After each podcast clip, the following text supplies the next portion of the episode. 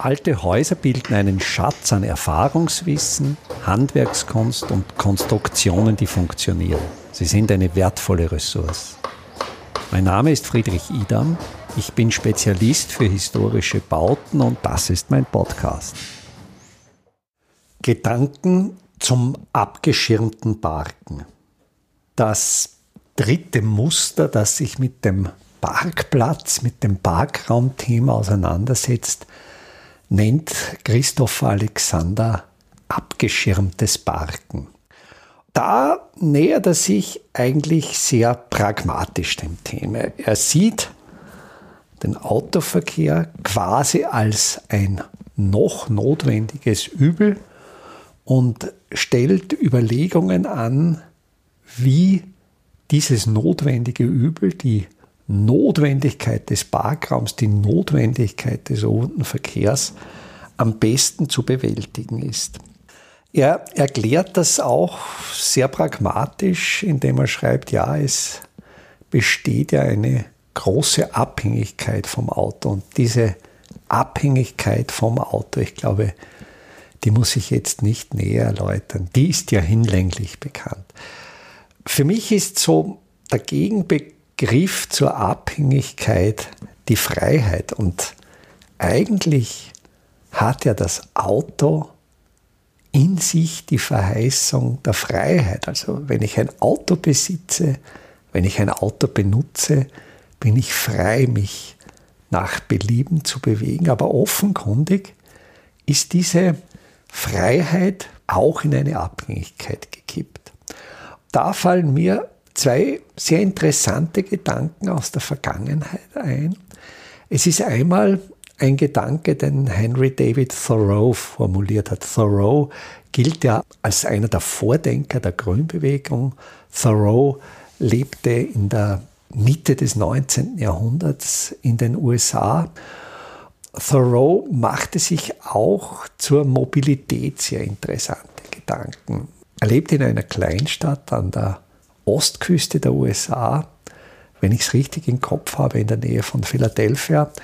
Und er plante eben aus dieser Kleinstadt, aus diesem kleinen Ort in die große Stadt zu reisen. Und er erkundigte sich nach dem Preis einer Fahrkarte für die Eisenbahn und stellte dann die Überlegung an, wie lange er arbeiten musste, um diese Fahrkarte kaufen zu können. Und da stellte sich heraus, er musste über einen Tag arbeiten, um den Geldbetrag als Arbeitslohn zu bekommen und die Wegzeit, wenn er diesen Weg zu Fuß zurücklegt, war kürzer als die Arbeitszeit. Und er hat natürlich dann die Konsequenz daraus gezogen hat eben nicht gearbeitet, um sich eine Fahrkarte zu kaufen, sondern ist zu Fuß gegangen, hat möglicherweise bei dem Fußmarsch, durch das natürlich damals noch sehr ländliche Amerika vielleicht auch sehr viele schöne Dinge gesehen. Eine ganz ähnliche Überlegung stellt ein weiterer Grünvordenker aus der Mitte des 20. Jahrhunderts, Ivan Illich, vor. Und Ivan Illich überträgt dieses Thoreausche Modell auf das Auto. Und er fragt sich, wie viel kostet mir das Auto, wenn ich ehrlich rechne, wenn ich mir nicht selbst in die Tasche lüge, wenn ich also auch laufende Kosten wie neue Reifen, Service, aber auch die Abschreibung für die Anschaffung des Autos in Betracht ziehe. Also wenn ich mir nicht in die Tasche lüge, wie lange muss ich arbeiten, um diese Leistung Auto erwerben zu können. Beziehungsweise, und er rechnet es dann sehr interessant in Geschwindigkeit um. Also er überlegt, wie viel kostet im Durchschnitt ein Auto, wie viele Kilometer liegt man da zurück und quasi wie viele Stunden muss man arbeiten, um mit dem Auto einen Kilometer zurückzulegen. Und er kommt bei seiner Rechnung auf etwa 15 Minuten Arbeitszeit, um mit dem Auto einen Kilometer zurückzulegen. Wenn man das jetzt auf eine Geschwindigkeit hochrechnet, diese Viertelstunde, dann erreicht man quasi diesem Rechenmodell eine Geschwindigkeit von 4 Kilometern pro Stunde. Das heißt, man ist etwa gleich schnell, als wie wenn man ginge. Also das ähnliche Ergebnis wie bei Henry David Thoreau. Eben, man ist nicht schneller, wenn man ein beschleunigendes Verkehrsmittel benutzt. Diese Rechnung ist natürlich plakativ, man müsste sie wirklich individuell umrechnen mit seinen eigenen Kosten, mit seiner eigenen Nutzung. Aber ich denke, es wäre ein durchaus interessanter Wert. Also das waren jetzt so zwei vielleicht ein bisschen wegführende Gedanken zur Freiheit oder zur Abhängigkeit vom Auto. Alexander schreibt ihm, es besteht eine große Abhängigkeit vom Auto und da ist einfach eine pragmatische Lösung für das Abstellen des Autos erforderlich. Und er stellt ja schon zwei Muster vor, die habe ich auch hier schon in vorangegangenen Episoden beschrieben. Es ist einerseits das Muster 22, 9% Parkplätze, dass man also für ein relativ kleines Gebiet eine Maximalfläche für Parkplätze überhaupt vorsieht und das Muster 103, das habe ich auch schon in einer vorangegangenen Episode besprochen. Da geht es um die kleinen Parkplätze. Da geht es um die magische Zahl 7, dass so 7 plus minus 1 so die ideale Anzahl von nebeneinander parkenden Autos ist, dass da mehr oder weniger noch ein, ein, ein menschliches Maß erreicht wird. Wenn jetzt aber aus diesen pragmatischen Gründen meist sind es kommerzielle Interessen, die dahinter stehen, das sind Einkaufszentren dort, wo viele Leute mit dem Auto hinfahren. Da gibt es eben einerseits große Parkflächen, aber auch Parkhäuser. Und diese massive Ansammlung von Autos hat eben durch ihre Unmaßstäblichkeit gegenüber den menschlichen Maßstäben keine Qualität von sozialen Räumen, wo wir uns als Menschen wohlfühlen. Und es gibt eben Untersuchungen, man geht durch solche Unorte wesentlich schneller durch, weil man sich einfach nicht wohlfühlt. Aber aus seinen wirklich pragmatischen Überlegungen schreibt Alexander dann, trotzdem ist es notwendig, auch in diesen Unorten, in diesen Parkhäusern Orientierung zu bieten. Also es geht einerseits um die Orientierung des Hinfahrens. Das heißt, man hat ja ein Ziel, wo man sich hinbewegen möchte. Das ist zum Beispiel ein ganz bestimmtes Haus.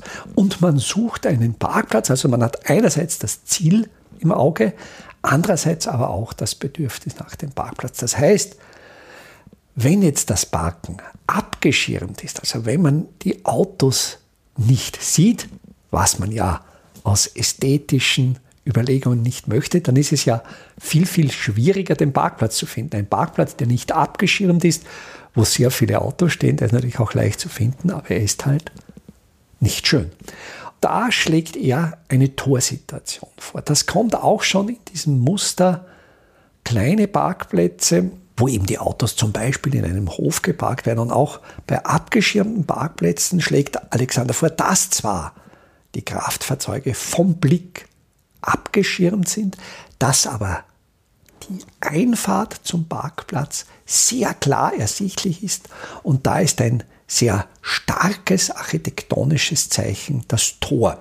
Wobei für mich hier der Widerspruch besteht, und denken Sie an diese klassischen Parkhäuser, die sind natürlich vom Platzbedarf ausgereizt. Die sind zum Beispiel extrem niederkonstruiert. Also mich irritiert in diesen Parkhäusern auch immer diese niedrige Raumhöhe bezogen auf die große Fläche. Also für mich stimmen die Proportionen der Ebenenausdehnungen, also der XY-Ausdehnung, mit jenen in Z-Richtung nicht zusammen. Die sind zu nieder und oft sind auch diese Tore zu nieder. Und wenn ich jetzt an klassische Torsituationen in der Architektur als Zeichen denke, dann ist natürlich für ein Tor, das zeichenhaft als Tor wirken sollte, auch eine Höhe erforderlich, eine entsprechende Höhe. Und das denke ich, das ist für die Planenden sicher eine interessante Gestaltungsaufgabe. Wie schafft man es,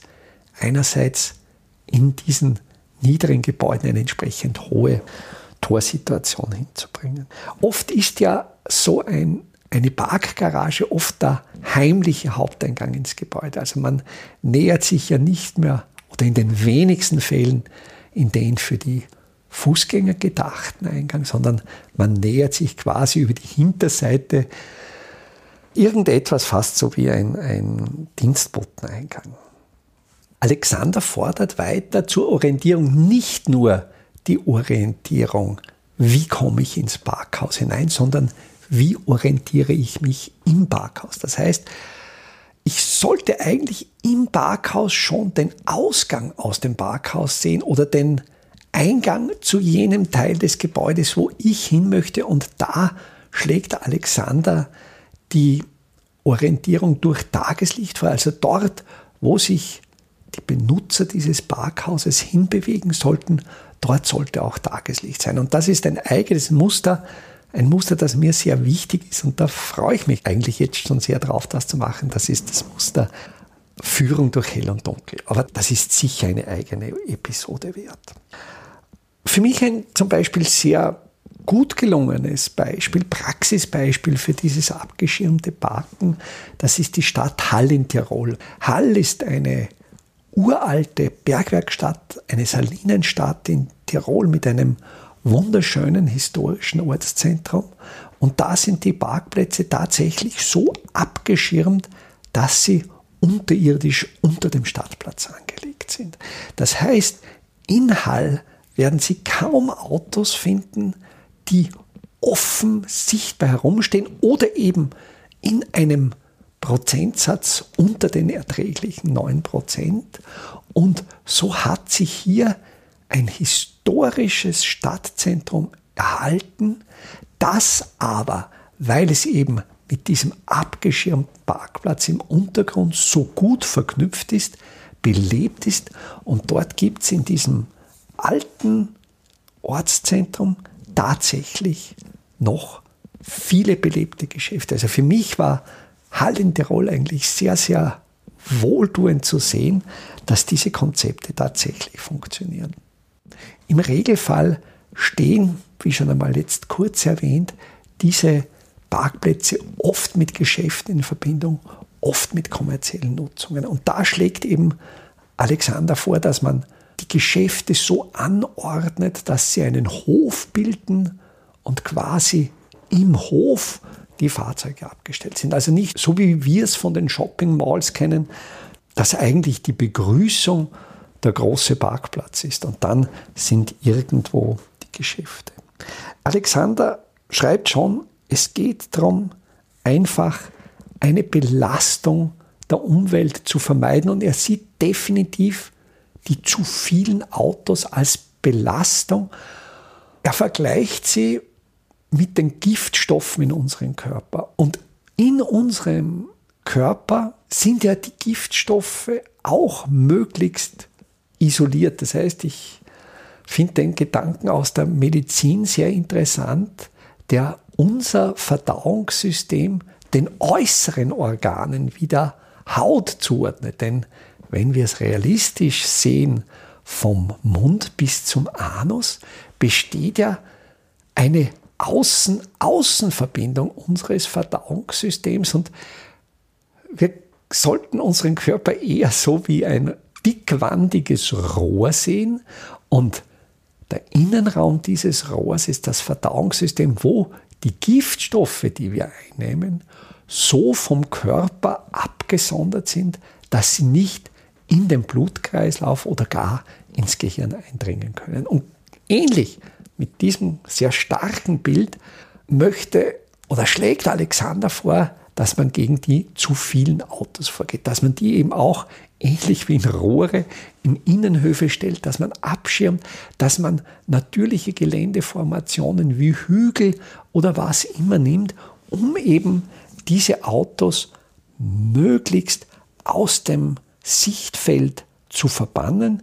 Die große Hoffnung ist natürlich, und da gibt es auch Muster, wo er zum Beispiel städtische Nahverkehrszonen beschreibt, wo man letztlich durch einen sehr gut organisierten öffentlichen Verkehr möglicherweise doch Strukturen finden wird, die in Zukunft diesen massiven Individualverkehr unnötig macht. Dass also dieses Muster abgeschirmtes Parken keine endgültige Lösung ist, sondern naja, nur eine Zwischenlösung, solange wir noch die Autos brauchen, solange wir noch von den Autos abhängig sind und dass wir es trotzdem schaffen, trotz der Autotauglichkeit Städte, Lebensräume gestalten, wo das Kraftfahrzeug nicht unseren Lebensraum optisch dominiert.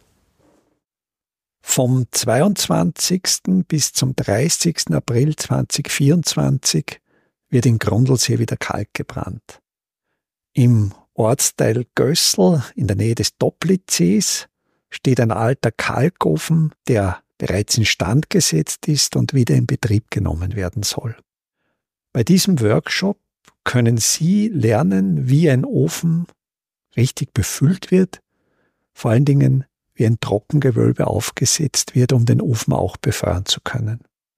Wir suchen aber auch Leute, die bereit sind, die eine oder andere Schicht, ja, sogar eine Nachtschicht, diesen Ofen zu befeuern. Die Teilnahme an diesem Workshop ist kostenlos. Alle Anmeldeinformationen, die Anmeldelinks finden Sie auf meiner Website www.idam.at unter dem Menüpunkt Veranstaltungen.